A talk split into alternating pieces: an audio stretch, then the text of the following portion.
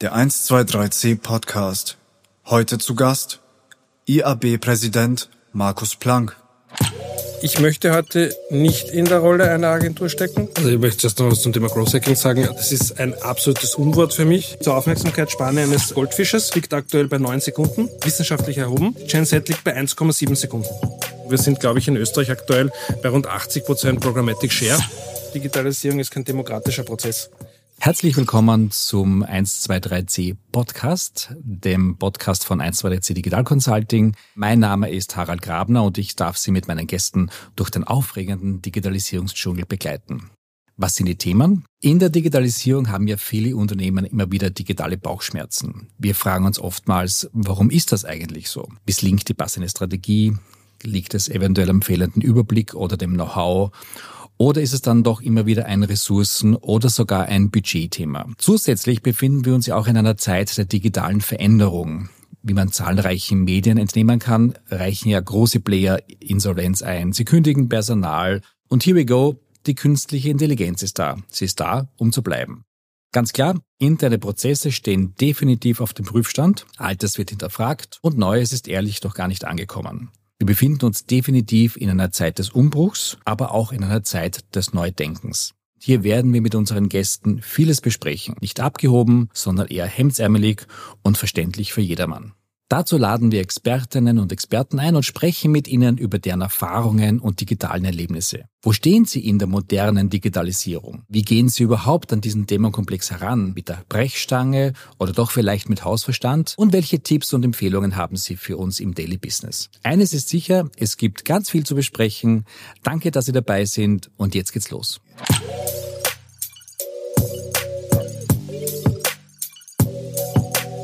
Unser erster Gast ist im wahrsten Sinne des Wortes ein digitales Urgestein, das in den vergangenen Jahren im wahrsten Sinne des Wortes viel Durchhaltevermögen gezeigt hat. Das zeigen auch seine vielen Tattoos. Er ist Head of Digital Transformation bei Remax, beim größten Immobilienmakler Österreichs. Er war Managing Director bei der Agentur Adversurf und er ist bereits seit Oktober 2019 IAB-Präsident. Herzlich willkommen, Markus Blank. Vielen Dank für die Einladung, Harald. Ich hoffe, die Bezeichnung digitales Urgestein ist richtig, denn wie ich sozusagen deiner Vita entnehmen konnte, hast du ja bereits 2010 dich mit digitalem Marketing und dem Digitalbetrieb beschäftigt. Wie war das eigentlich damals? Welche Visionen hattest du damals als sogenannter junger Wilder? Nee, man muss wissen, wo, wo die, die Reise quasi begonnen hat. Das ist das Spannende. Und wenn man, wenn man diese Karriere ein bisschen so beschreiben möchte, dann habe ich das äh, mit einer Art feindlichen Übernahme gemacht. Also ich muss sagen, das ist ein kleiner Schwank. Ähm, ich bin damals ähm, bei den Regionalmedien, ähm, ha, habe ich begonnen ähm, im, im Printanzeigenbereich. Und ich bin von meiner Ausbildung her, bin ich, bin ich ein Techniker eigentlich. Beziehungsweise hat mich dieses Thema digitale Produkte, Marketing, all das hat mich immer interessiert und habe dann damals gesagt, okay, ähm, neue Aufgabe, Verkauf, das ist auch was, das kann ich, äh, das macht Spaß. Schauen wir uns das Ganze an. Und ich kann mich noch sehr gut an den, an den äh, Tag erinnern, wo der damalige Digitalverantwortliche aus Niederösterreich zu uns ins Büro gekommen ist, nach Melk, mit einer Glassichtfolie und Flügelmappe äh, die hat er dann aufgeschlagen, er hatte auch so eine Art Mini-Beamer noch dabei, das hat er dann an die Wand geworfen und da war drinnen ausgedruckt meinbezirk.at äh, mit einem roten Banner. Und so geht's das Ding jetzt verkaufen. Und ich habe ihn angeschaut und habe gedacht, das ist jetzt aber nicht dein Ernst, oder? Also das ist das Verständnis von uns als Verlag, äh, wie ein digitales Produkt funktioniert. Jetzt, hm, na, das gefällt mir nicht, weil grundsätzlich kann ich nur Sachen verkaufen, an die ich auch glaube oder die Spaß machen. Diese feindliche Übernahme war dann, ähm, ich habe dem damaligen Geschäftsführer der Bezirksbezirk Niederösterreich, habe ich gesagt, du, ich glaube, wir müssen das anders machen. Also, ich weiß es nicht. Sag mir du, wie wir es anders machen können. Und dann habe ich ein Konzept erarbeitet, wie wir crossmedialen Vertrieb ähm, in Niederösterreich auf die Beine bekommen. Und das äh, wurde mir geglaubt. Und das war quasi so der Beginn meiner Medienkarriere in Österreich, wenn du es so willst. Und äh, dieses Fieber hat mich, hat mich nie losgelassen, weil für mich ist es egal, was ich mache und soll man Digitalisierung drüber schreiben oder nicht. Weil mich setzt immer wieder gern die Kundenbrille auf. Und ähm, es muss mich in erster Linie ansprechen und ich bin der Vorfilter quasi für meinen Kunden, dem sagen wir, du musst da irgendwo einen Nutzen daraus ziehen. Und damit habe ich mir mal leicht getan. Aber im Fokus standen ja damals ja auch schon Themen eben wie ähm, äh, Big Data, Tracking, Performance. Also, also im Grundprinzip warst du ja irgendwie ein Trendsetter in der Branche, oder?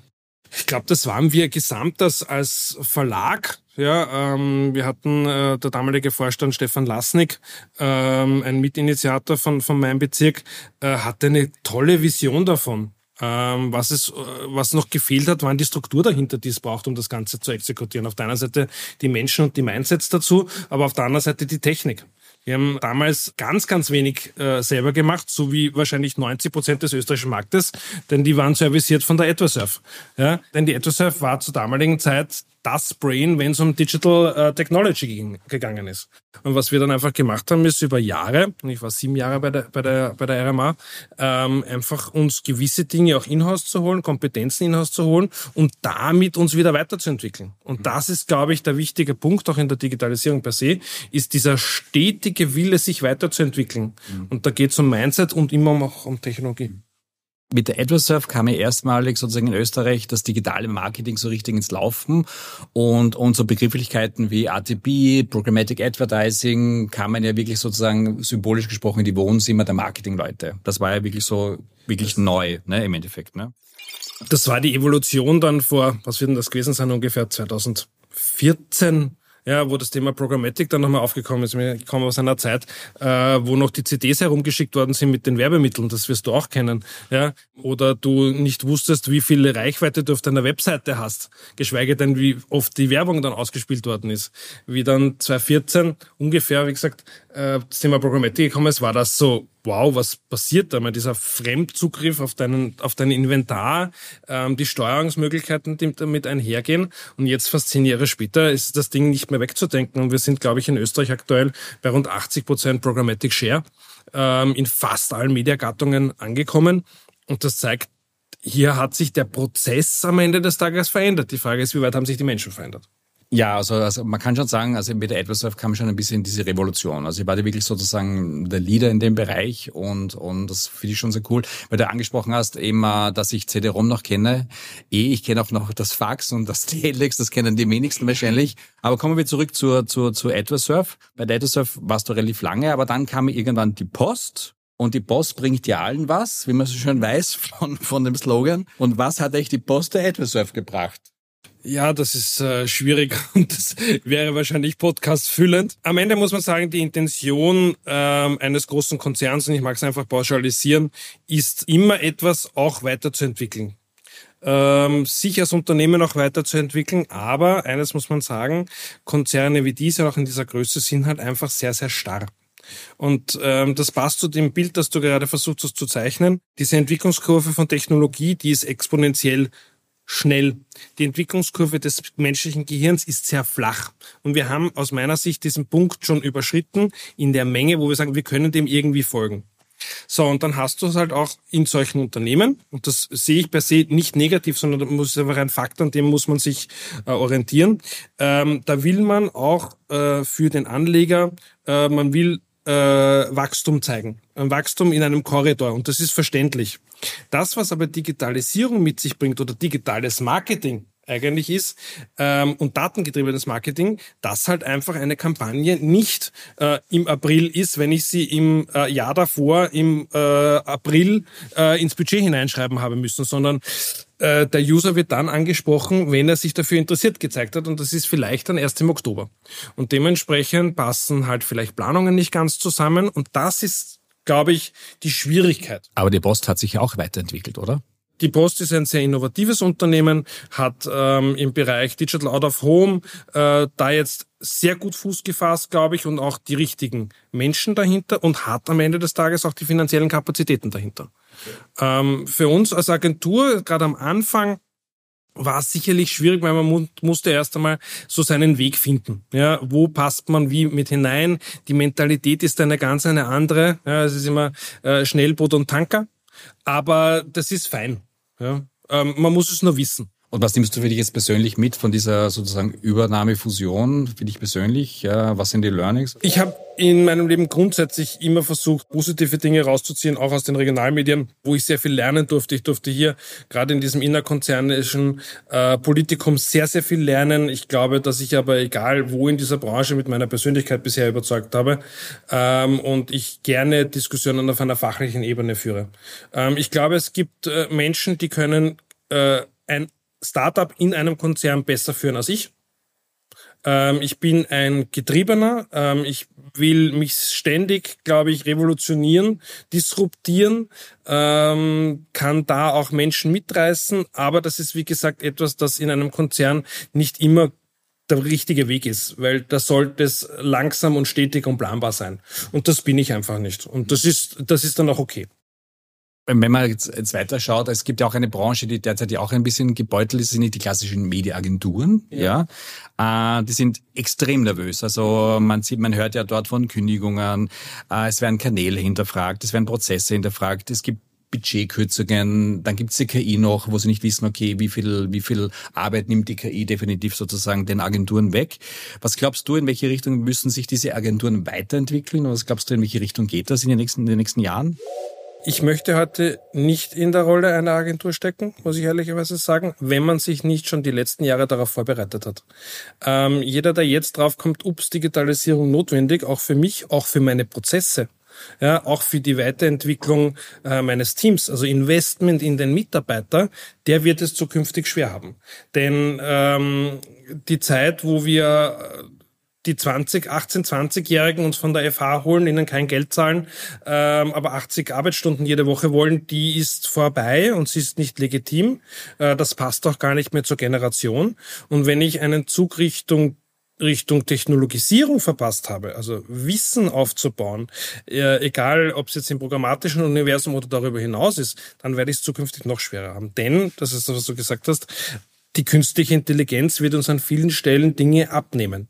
Im Grundprinzip ist die KI ja ein alter Hut. Die KI gab es schon immer. Das hat ja auch Google auf den Bühnen immer gesagt, was wollt's. Wenn ich Google My Business aufmache, ist auch eine KI dahinter, ja, ist ganz klar. Und äh, es hat nur noch keiner darüber gesprochen. Erst mit, der, mit, dieser, mit diesem Plattformzugang, dass ich sie eben sehr einfach bedienen kann, war es dann im Endeffekt auf einmal da und alle sind aufgeregt, definitiv. Und, ist, und die KI wurde auch salonfähig. Hat man eigentlich diesen Trend vorhersehen können, dass, dass, dass, dass es dann so schnell geht, wie es jetzt passiert? Ich glaube, die Geschwindigkeit hat sehr, sehr viele überrascht bin, bin bei dir, das war zu erwarten. Ähm, und heute ist es einfach so, dass der Convenience-Faktor gestiegen ist. Also es geht alles Richtung Kundenbrille, Kundenerlebnis. Ich möchte einen Sidestep machen an der Stelle. Thema Metaverse. Also wir sprechen hier immer von Buzzwords. Also nach Big Data war es dann Metaverse und jetzt haben wir halt KI und wir kennen diese Kurve, wo das ja quasi jetzt gerade auf diesem Peak ist, dann geht's wieder runter und wieder rauf. Ähm, Metaverse auch sowas wie jeder hat geglaubt, wir werden uns nur mehr im Metaverse bewegen, äh, bis wir dann draufgekommen sind, es gibt die Devices nicht. Das ist blöd natürlich. Also wenn keiner dort reingehen kann, dann wird's halt schwierig. Jetzt sind wir ja eher beim Thema Mixed Reality angekommen. Und ich habe mich dann selber an meine, meine äh, Teenagerjahre zurückerinnert und ich äh, hatte das, den Vorteil, dass der Lebensgefährte meiner Mutter damals auch schon sehr technologieaffin war. Wir hatten sehr früh Computer und all diese Sachen zu Hause.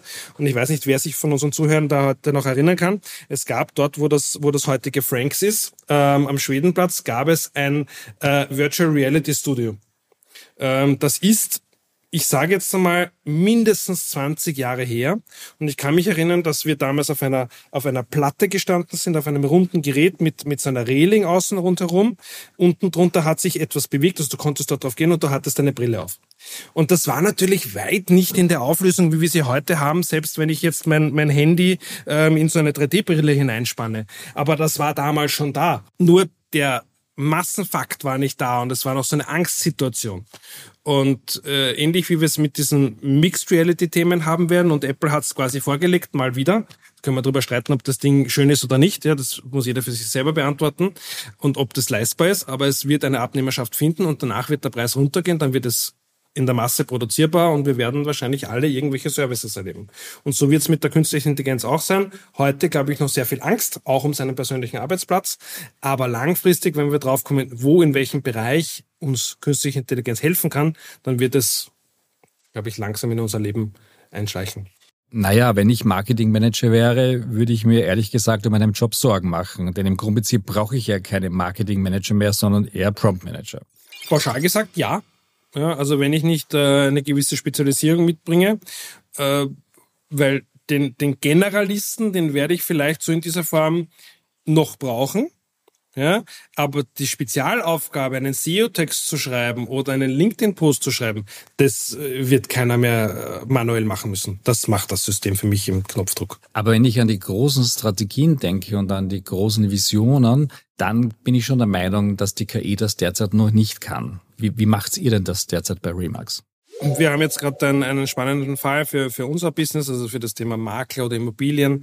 Ähm, KI, die ähm, in einem simplen Baukasten einem, einem User die Möglichkeit gibt, dass er sich selber sein Traumhaus zusammenstellt es ist natürlich jetzt utopisch und ähm, da, da verzettelt man sich natürlich.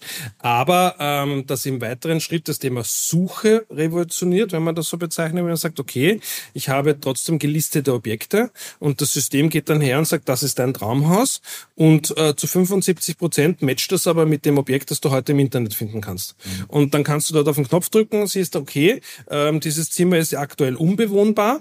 Äh, ich sehe aber drin quasi, es hat eine Dachschräge und drückst du dort auf den Knopf und sagst, und jetzt bitte daraus ein Büro machen.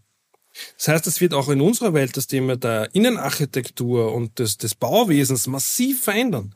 Aber aus der Kundenbrille heraus wiederum äh, macht das absolut Sinn. Der Convenience-Bereich spielt da sicher eine riesen, riesengroße Rolle. Jetzt hast du schon Remax angesprochen, deine neue, deine neue Heimat, ja, und du bist ja vom Digital Marketing zum Digital Transformation Guru sozusagen aufgestiegen, im wahrsten Sinne des Wortes. Klingt sehr spannend, aber was hat sich da denn für dich in deinem Job verändert? Was ist jetzt auf einmal anders gegen früher? Die Art der Menschen, mit denen ich heute zu tun habe. Ja, also wie du gesagt hast, ich habe jetzt nichts mehr weniger mit den Marketeers zu tun als mit den Entwicklern. Das ist vom Mindset her anders. Das muss man schon sagen. Ja, also ähm, die Art, wie man miteinander spricht oder wie man Dinge vorbereitet. Aber und das ist schön. Ich bin in so einer Art äh, Mittlerrolle. Wir haben einen äh, sehr sehr tollen und motivierten äh, Head of Marketing. Ähm, wir wissen beide um die Dinge, die es noch zu tun gilt, ja, die es auch zu modernisieren gilt, haben da sicherlich auch einige Sachen aus der Vergangenheit auch aufzurollen, denn äh, bisher wurde die, die, die Rolle, die ich jetzt quasi überhaupt eher so ähm, wirklich mit IT gesehen. Ja, äh, ich möchte jetzt nicht sagen von, ich kann meinen Computer nicht aufdrehen, haben wir schon immer wieder natürlich auch im Fall. Aber äh, meine Aufgabe heute lege ich doch eher strategischer aus. Ja, also wo müssen wir in der Zukunft hin? Und das ist äh, so ein Begriff, den wir jetzt seit kurzem auch im Unternehmen versuchen, ein bisschen breiter zu treten. Äh, Digitalisierung ist kein demokratischer Prozess. Ja, also es ist schön, dass wir hier von einem sehr starken Netzwerk profitieren können, aber gerade in der Digitalisierung muss ich es schaffen, die Prozesse zu streamlinen und dann einen Weg vorzugeben, weil sonst wird es nicht möglich sein. Das Wort Digitalisierung ist wirklich sehr weit gegriffen. Äh, für manche ist Digitalisierung schon, wenn alle E-Mails verschicken können. Für manche ist Digitalisierung schon, wenn es eine App gibt, die das die Sales bedienen kann. Ja, und für manche ist Digitalisierung schon, wenn man alle Daten vernetzt. Das ist so ein bisschen so die Schwierigkeit. Wie du richtig gesagt hast, die Themen sind überall anders. Aber was sind die Hauptthemen, mit denen du dich jetzt beschäftigst bei Remax?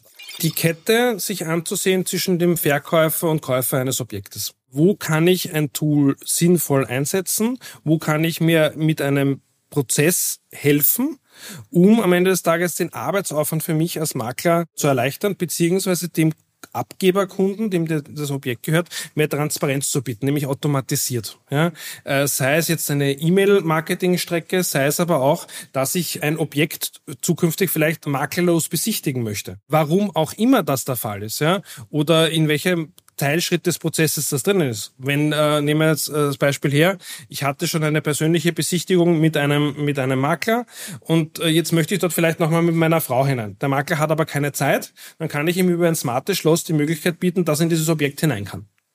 Ja, anstatt dass er dort nochmal hinfahren muss und eineinhalb Stunden wiederum aufwendet. Und genau das ist meine Aufgabe, gerade herauszufinden, wo sind die Teilbereiche des Prozesses und wo müssen wir in Zukunft hin, auch da wiederum mit der Kundenbrille damit das Gesamterlebnis eigentlich passt. Wie habt ihr den Prozess aufgesetzt? Äh, wie weit ist da Geschäftsführung oder, oder die Abteilungsleiter? Wie, wie, wie sind ihr da eingebunden in dem ganzen Thematik?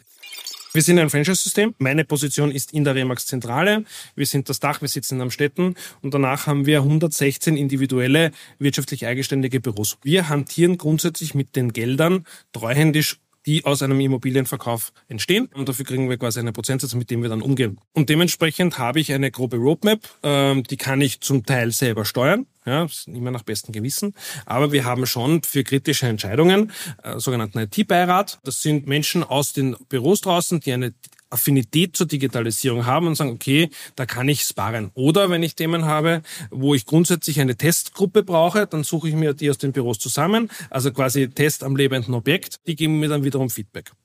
Und das ist für mich ein sehr, sehr guter Zugang und wirklich da auch ein großes Danke an, an die Familie Reikersdorfer, die das ja als Unter Familienunternehmen führt und, und da auch äh, das Vertrauen in mich gelegt hat, zu sagen, äh, das, was der Markus macht, das macht er mit gutem Gewissen. Ja, und das erleichtert mir meinen, meine tägliche Arbeit sehr. Jetzt haben wir relativ viel über deinen Jobs gesprochen. Kommen wir mal zum Präsidenten. Ja, also ich, ich hatte noch nie einen Präsidenten bei mir im Büro sitzen.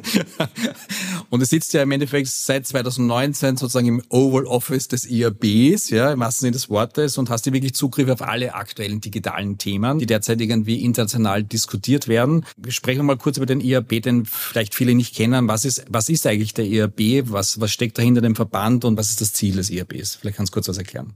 Also wir sind der Verein zur Förderung der digitalen Wirtschaft. Das steht bei uns quasi unten im Kleben drinnen. Wir sind quasi eine Plattform, ebenfalls internationaler Brand, der seine Heimat in Amerika hat und wir haben eine Dependance in, in Europa auch. Unsere Aufgabe ist es, auf der einen Seite zu vernetzen, das heißt die Marktteilnehmer zusammenzubringen, Standards zu etablieren. Also gerade das Thema Programmatic und OpenRTP Standard ist etwas, das im ERB Tech Lab entstanden ist, das dann dementsprechend auch im Markt auszurollen bzw. individuell anzupassen und dementsprechend aber auch ähm, den Markt mitzuentwickeln.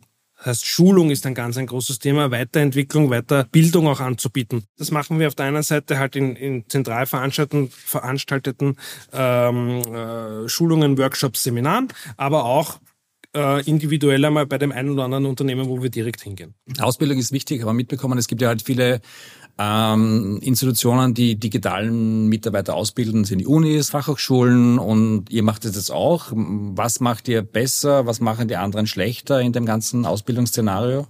Ich finde alle Parteien wichtig. Eins muss einem halt nur bewusst sein, dass was in den Schulen vermittelt wird, ist vorwiegend theoretisches Wissen an den Fachhochschulen ein bisschen näher wahrscheinlich als an den Universitäten ähm, und ist zu einem gewissen Wissensstand entstanden.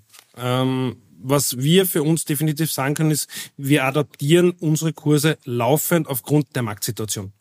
Und dementsprechend ist es auch wichtig, glaube ich, selbst wenn man aus der Ausbildung gerade rauskommt, einmal in einem Unternehmen Fuß zu fassen und dann sich in diesen Themen immer wieder weiterzuentwickeln. Denn das weißt du nur zu gut, ähm, es kann sich von heute auf morgen der Algorithmus bei Facebook ändern und das Ding funktioniert nicht mehr. Und da muss ich wissen, was, was kann ich tun, um das, äh, das für mein Unternehmen wieder in die richtige Richtung zu drehen. Sprechen wir mal über die Gen Z die halt wirklich jetzt in die Positionen kommen. Mir ist aufgefallen in meiner täglichen Arbeit, dass diese Generation ein Manko haben im Basiswissen vom Marketing und ihnen auch das Grundwissen in der Digitalisierung fehlt. Ich war auf einem Growth Hacking Kongress in Berlin, ja. Habe gedacht, okay, du gehst halt hin, weil halt als Youngsters und setz dich mal halt das alter Knacker dort rein, schauen wir das an. Und dann kam eine, eine Agentur aus Paris auf die Bühne ähm, und haben, sind wohlwollend empfangen worden mit viel Show. Und dann hat der Geschäftsführer der Pariser Agentur den Youngsters erklärt, dass man AB-Testing machen kann. Man kann einen Button rot, einen anderen grün einfärben und man kann das testen und das ist super und alle sind aufgestanden gestanden, haben applaudiert. Ich war etwas verwirrt, definitiv. Wie siehst du eigentlich diese Entwicklung der Generation? Wie kommen die an das fundierte Basiswissen dran? Das fehlt ihnen ja definitiv, oder? Also ich möchte erst noch was zum Thema Growth Hacking sagen. Das ist ein absolutes Unwort für mich, ja, wie das Thema aufgekommen ist, weil am Ende des Tages ist nichts anderes als Trial and Error. Mit dem traurigen Beisatz, scheinbar fangen wir immer wieder bei Null an und ohne Learnings. Ja, und das, was es eigentlich im Digitalmarketing ausmacht, ist mit Learnings zu arbeiten und besser zu werden und auch laufend sich weiterzuentwickeln. Nur weil ich es in der Vergangenheit so gemacht habe, muss es in der Zukunft nicht mehr passen. Und da sehe ich per se, und das darf ich jetzt schon als fast 40-Jähriger sagen, ein bisschen ein Problem der Generation, die der gerade nachkommt. Denn sie haben eine sehr, sehr starke Meinung. Ähm, die ist auf einem Standpunkt, der vielleicht äh, aus, der, aus der Lehre heraus gar nicht so bestätigt werden kann, aber man hat es gelernt und dann glaube ich's und dann tue ich's und noch nur genau so. Ähm, und es ist sehr wertegetrieben. Und eins muss man halt auch sagen, das eine ist mit Werten, das ist schön und gut, das ist, ist, ist ein hehres Ziel. Aber wir haben als Unternehmen, die wir halt auch im Marketing unterstützen, auch wirtschaftliche Ziele.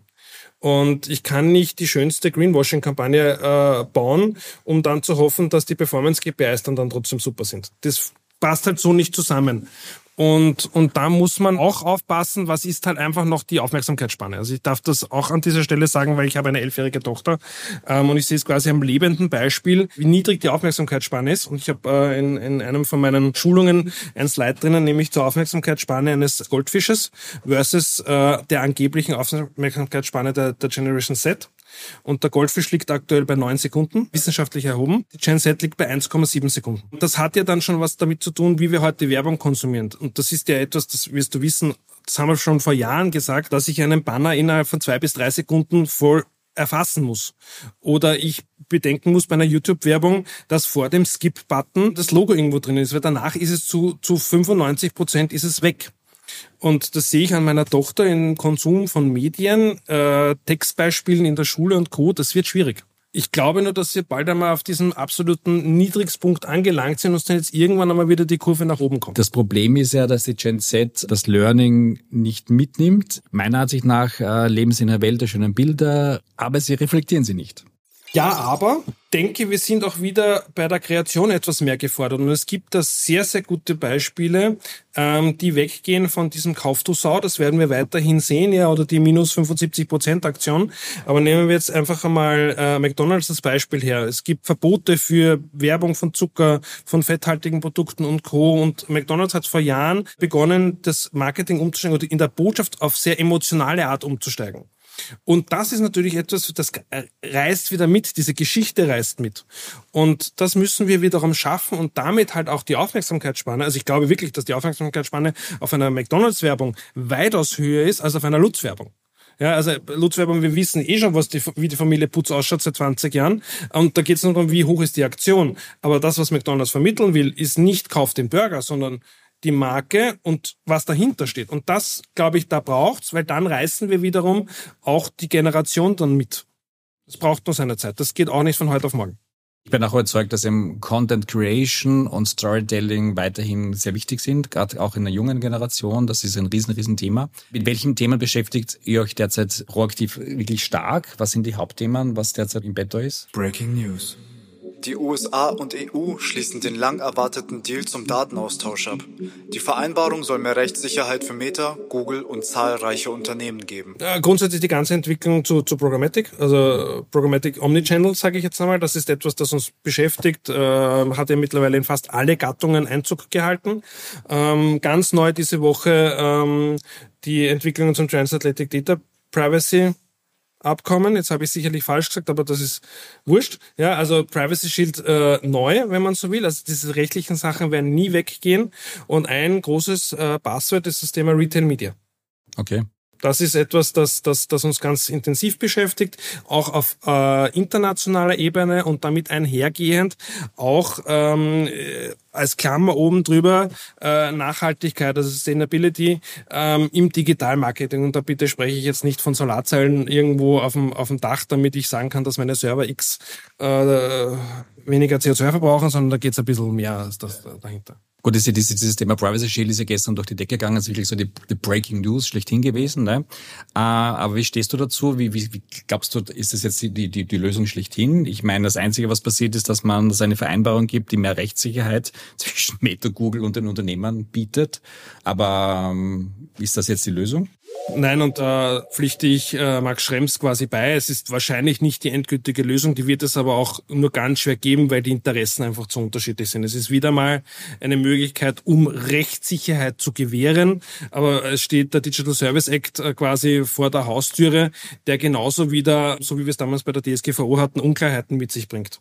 Mein Lieblingsbeispiel ist das schutzwürdige Alter von 14 Jahren. Ja, er sagt, du hast zu schützen, aber sagt er keiner, wie du zu schützen hast. Und dementsprechend wird es wieder sehr viel Wildwuchs geben an Dingen, die da entstehen. Und wir müssen alle wieder über die Zeit draufkommen. Es ist ein, ein guter Zwischenerfolg, aber wir sind noch lange nicht am Ende. Zum Schluss von unserem Podcast gibt es immer eins, zwei, drei Fragen. Eins, zwei, drei. Worauf man die erste Frage nur mit einer Antwort beantworten darf, die zweite mit zwei und die dritte mit drei. Wir haben uns drei lustige Fragen rausgesucht und äh, die erste Frage ist ein bisschen einfacher zu beantworten. Und zwar Frage eins: welchen Job wirst du denn in zehn Jahren machen? Eins. Ähm, Bauer. Okay, warum? Ich habe immer gesagt, ich möchte eigentlich äh, auf dem Level, auf dem ich heute bin, bis maximal 50 arbeiten und danach möchte ich runterschalten. Der Digitale wird weiterhin bei mir äh, im Kopf bleiben, aber ich möchte etwas, etwas äh, mit, den, mit den Händen machen. Ähm, ich, in meiner Freizeit äh, sehr viel Gartengestaltung, Gemüse anbauen, all diese Sachen. Vielleicht schaffe ich es bis dorthin, äh, quasi Consulting-Jobs in der Digitalisierung zu behalten, aber mein Haupterwerb wird, glaube ich, etwas anderes sein, etwas Handfestes. Supi. Zweite Frage zur Rolle des IAB-Präsidenten. Wenn du dir deine Nachfolgerin oder deinen Nachfolger aussuchen könntest, welche zwei Skills würdest du dir wünschen? Zwei. Motivation und Passion. Ganz, ganz simpel gesagt. Du kannst den Job also nennen wir einen Job des, des Präsidenten anlegen mit, mit ganz viel Ego und, und dafür nutzen, dich in den Vordergrund zu bringen. Das ist möglich. Das ist nicht mein persönlicher Zugang. Oder du kannst es so anlegen, dass du etwas für diese Branche weiterentwickeln möchtest und dementsprechend mit einem tollen und motivierten Vorstand äh, dann auch die richtigen Hebel ähm, äh, drückst. Und das, glaube ich, braucht jemand, um das gut zu erfüllen zu können. Das wäre mein Wunsch. Dritte Frage. Aus ganz zuverlässiger Quelle wissen wir, dass du dann vor kurzem dein Motorrad etwas gepimpt hast, also sehr schick gemacht hast, im wahrsten Sinne des Wortes. Und ich hoffe, dass du trotz deiner beruflichen Herausforderungen auch dazu kommst, mit dem Motorrad zu fahren. Jetzt zur Frage mit drei Antworten. Welche drei Dinge würdest du auf deinem Motorrad mitnehmen, wenn du von Mark Zuckerberg eingeladen werden würdest? Drei. Boah, na, ich habe ja, ich habe ja nicht einmal mehr Gepäck äh, Platz, ja, weil ich habe den, den, ich habe hab nur meinen Einsitzer mittlerweile. Ich mag auch keinen Menschen auf meinem Motorrad mitnehmen. Ah, das ist schwierig. Also ich würde einmal mein Notizbuch mitnehmen glaube ich, einfach zum konspirativen Austausch. Ich würde mein Handy mitnehmen, damit man dazwischen vielleicht einmal ein bisschen was im Internet suchen kann. Und äh, Nummer drei brauche ich nicht mehr, weil das Foto mache ich auch am Handy. alles klar. Handy, die, die ultimative Lösung, super. Alles klar. Das ist sehr spannend auf jeden Fall. Markus, vielen, vielen Dank für deine Zeit. Das war urspannend. Auch Ihnen vielen, vielen Dank fürs Zuhören.